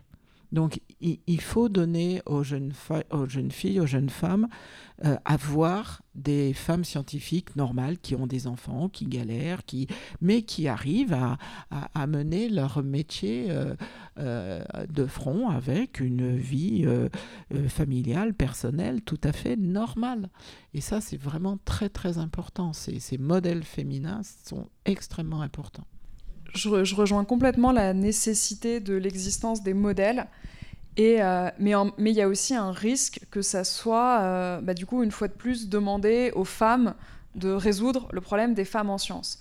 Donc, sans, en, disant bien qu'il en faut et qu'on en a besoin, il y a aussi une alerte à mettre sur le fait de ne pas... Bah, faire en sorte que ça devienne en fait un travail supplémentaire que doivent faire les femmes scientifiques. C'est-à-dire que non seulement il faut qu'elles soient, des, soient des femmes scientifiques, ce qui est déjà euh, pas une évidence, mais qu'en plus il faut qu'elles aillent être modèles. Et que c'est à elles d'aller, bah, par exemple, convaincre, surtout si on, on, les met en face de la rhétorique qui veut que les filles, les jeunes filles manquent de goût, manquent d'intérêt. Il faudrait donc que les femmes plus âgées qui sont devenues scientifiques aillent se présenter devant elles en tant que modèles pour montrer qu'on peut et les convaincre, etc. Donc là, on, on, court le risque en fait de retomber euh, sur les mêmes schémas. Donc attention à, cela avec les modèles, mais je, je, sais qu'Isabelle euh, est d'accord. Tout, à fait. parce que la surcharge des femmes, parce qu'il faut euh, de, la, parité dans les jurys de thèse, dans les... ça, ça fait un, travail considérable supplémentaire. Mais du coup, euh, effectivement, au cours d'intervention, c'est mieux, mais vu dans les expositions, dans les lieux de culture, dans les magazines scientifiques et tout ça, où ça, ça demande pas énormément de temps pour toucher beaucoup de personnes en même temps. Il faut aussi que les femmes soient présentes là-dedans, pas juste dans l'intimité, je dirais presque, d'une classe. Ce qui, est, je trouve vraiment regrettable, c'est que l'égalité, c'est toujours vu comme un sujet de militantisme. En gros, quand on veut les... Alors moi, en tant qu'homme, quand on m'a dit euh, que, je devenais directeur régional de droits des femmes, enfin, en gros, chaque fois, on m'a dit euh, si j'étais militant. Mais peut-être, mais c'est pas le sujet. C'est-à-dire que l'égalité, c'est pas... Donc, c'est pas un sujet de militantisme où il faudrait s'engager titre personnel, etc. C'est une évolution qu'on souhaite au sein de la société. Mais souvent, c'est assimilé à ça. Donc, il faut donner effectivement sur son temps personnel, ou bien c'est une revendication. Mais je veux dire, tant qu'on est dans des situations d'inégalité, c'est pas une revendication où il y aurait un groupe social qui réclamait quelque chose de plus que l'autre. C'est juste que c'est un groupe social qui est pénalisé, qui souhaite, euh, qui souhaite obtenir euh, bah, les, mêmes possibilités d'accéder aux ressources. Donc voilà, cette assimilation, je trouve qu'elle est vraiment regrettable, et y compris la part des institutions. On a beaucoup parlé des sciences, les sciences et les femmes euh, par rapport aux sciences, mais au regard des hommes et de la réussite des hommes dans ces champs-là. Ça veut dire que quelque part, on dit aux femmes, si vous voulez être bien et au top, il faut que vous soyez comme les hommes. Il y a plein de domaines scientifiques, mais qui ne sont pas dans ces cases-là, où les femmes sont brillantes. Euh, est-ce qu'il n'est pas temps aussi de, euh, et ça permettrait peut-être aussi de redorer le blason et de redonner ces lettres de noblesse à d'autres formes de sciences, de mettre en évidence ces secteurs où les femmes sont présentes et brillantes. Si bien sûr, l'idéal, ça serait euh, de ne en fait, de se débarrasser en même temps qu'on se débarrasse euh, de la hiérarchie de genre, de se débarrasser aussi par exemple, de la hiérarchie qu'il existe entre les disciplines scientifiques et même de la hiérarchie qu'il existe entre les différentes activités professionnelles. En fait, un, ça va ensemble, c'est vraiment lié, puisque bah, ce sont les hiérarchies entre les professions et les hiérarchies entre disciplines qui alimentent les hiérarchies de genre et vice-versa. Donc l'idéal, ça serait effectivement qu'il euh, n'y ait plus euh, ait plus un écart hiérarchique tel qu'il existe aujourd'hui, par exemple, entre une professeure des écoles et euh, un, et, plus rarement donc une, euh, maître ou maîtresse de conférence ou euh, professeur des universités. L'idée que l'un des métiers vaut mieux que l'autre ne devrait pas exister, puisque l'éducation euh, à un âge de la vie ne devrait pas avoir plus de valeur que l'éducation à un autre âge de la vie. Et là, c'est pour prendre un exemple que dans le milieu de l'éducation, mais les métiers de soins ne devraient pas avoir moins de valeur que les métiers de travail intellectuel ou que les métiers de travail manuel. C'est tout cela qu'il faudrait remettre complètement en cause pour parvenir à résorber non seulement les inégalités de genre, mais celles dont on a parlé brièvement, mais les inégalités de classe sociale qui sont massives, et les inégalités euh, aussi ethno-raciales.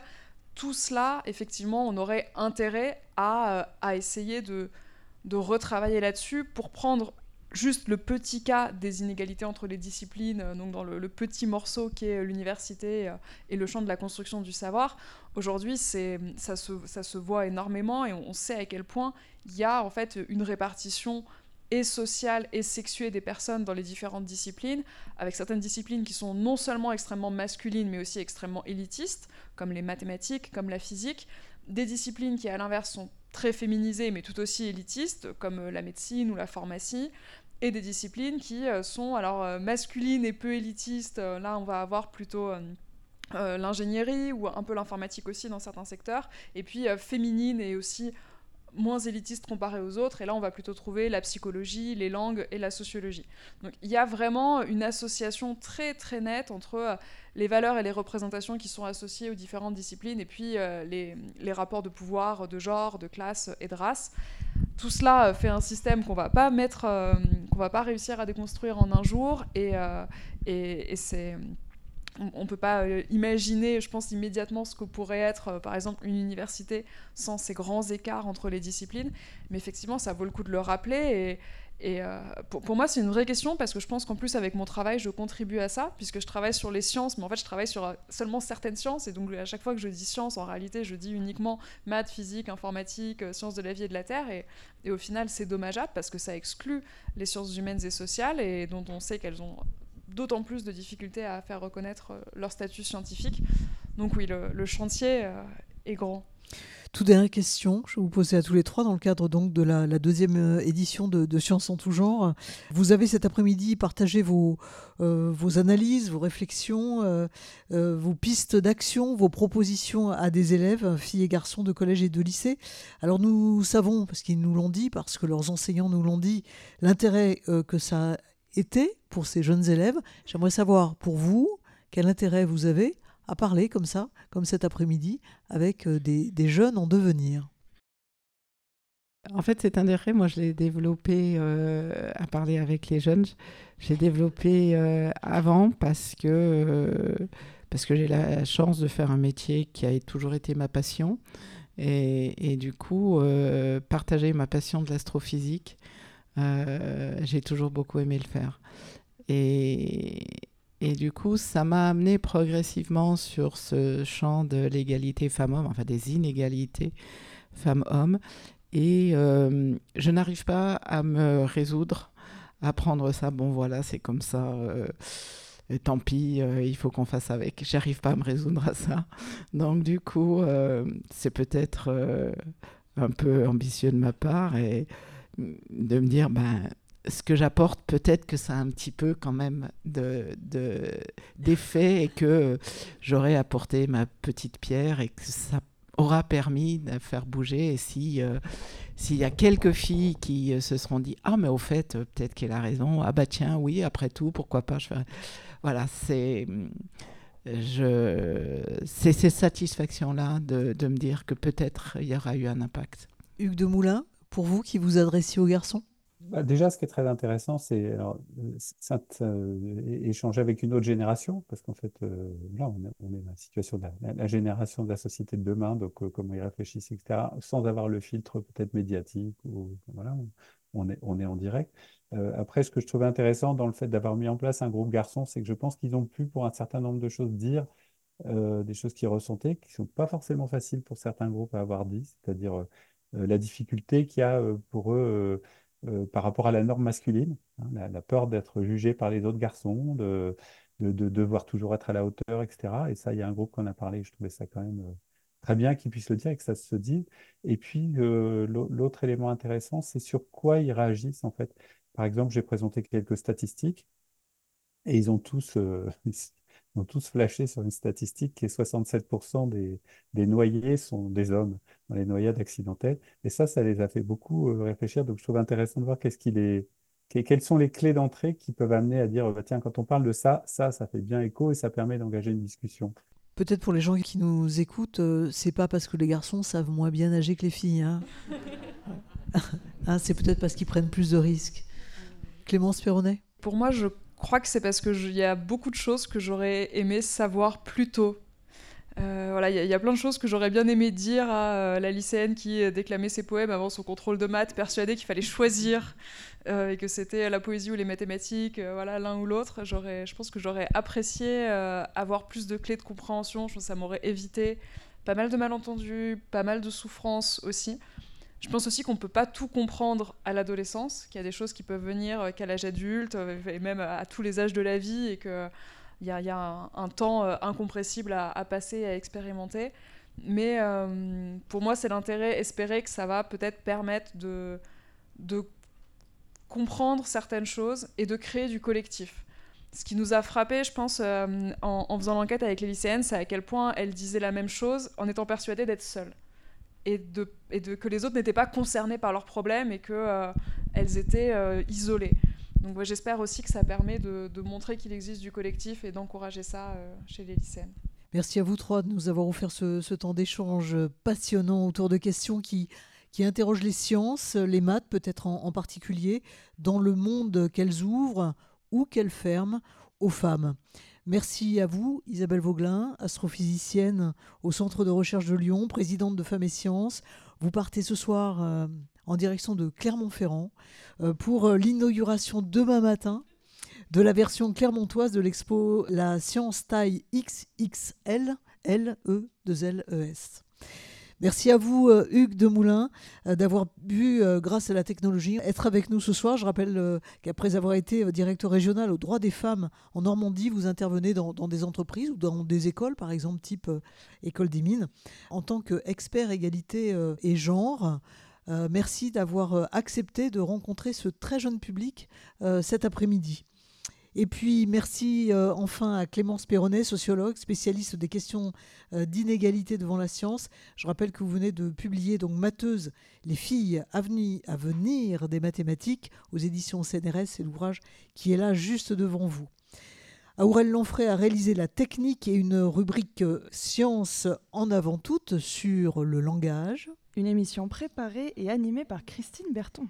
Ricochet, l'émission est un podcast produit par La Rotonde Mine Saint-Étienne. Merci à vous toutes et à vous tous qui avez assisté à l'enregistrement de Ricochet, ici et maintenant. Et puis merci à vous qui l'écouterez en balado-diffusion ailleurs et quand vous le voudrez. Ricochet, c'est fini. À très bientôt sur les ondes de la Rotonde. Ricochet, les podcasts de la Rotonde.